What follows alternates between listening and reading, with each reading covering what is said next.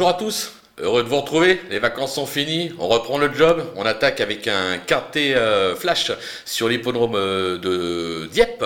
Ce sera l'occasion euh, du prix de la région Normandie, on va évoluer sur 1100 mètres, ça sera un tracé rectiligne avec des chevaux rompus à ce type de tournoi, mais une épreuve pas simple à décrypter.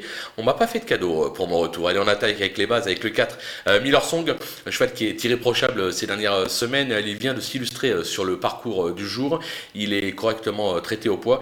Il doit logiquement lutter pour la victoire. Attention avec le numéro 10 euh, qui se nomme Restive. Euh, dernièrement, il a coincé dans les tout derniers mètres. Il sera beaucoup mieux sur les 1100 mètres du tracé rectiligne de Dieppe. Son entourage est très confiant. Il peut aller au poteau, comme on dit. L'As, Mubaleg, qui vient d'aligner 5 perfs de choix, donc 2 victoires dans les quintés. C'est un spécialiste du sprint. Même avec le 13 dans les stalles et avec une marge au poids réduite, je pense qu'il est une nouvelle fois capable de s'illustrer du côté des opposants, on va se méfier du 5, euh, Satterfield, euh, qui a déjà euh, triomphé sur la distance et s'est imposé lors de son unique tentative dans cette catégorie.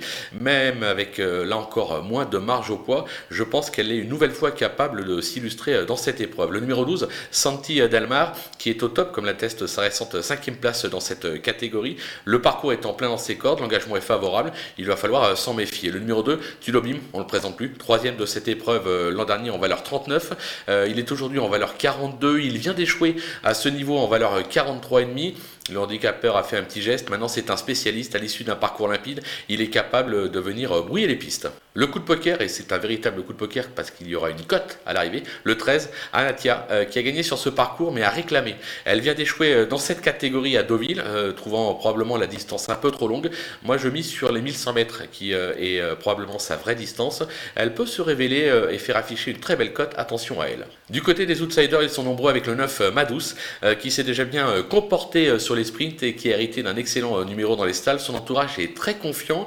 je la vois pas gagner, hein, c'est clair. Par contre, pour une 4-5e place, pourquoi pas Le numéro 16 Fuchsia, qui vient de prouver sa forme à la test, mais à un niveau moindre. Alors l'engagement est favorable. Elle sera associée à Stéphane Pasquier, c'est mon chouchou, vous le savez.